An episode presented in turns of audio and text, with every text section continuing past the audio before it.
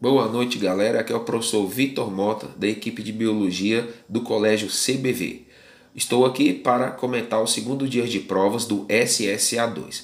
A questão 9 ela aborda a temática de botânica, mais especificamente o assunto de histologia vegetal, onde um determinado arbusto é considerado uma espécie exótica e invasora e como mecanismo de erradicação se procede o corte, atingindo uma determinada área chamada de córtex. O córtex, gente, é uma camada externa do vegetal que você vai encontrar no caule e na raiz. Na questão também diz que a rebrota vigorosa e pede para o aluno associar a que estrutura está relacionada essa rebrota vigorosa. O gabarito da questão é a letra B, o parênquima cortical, onde a partir do corte há o restabelecimento da atividade meristemática. Por que isso?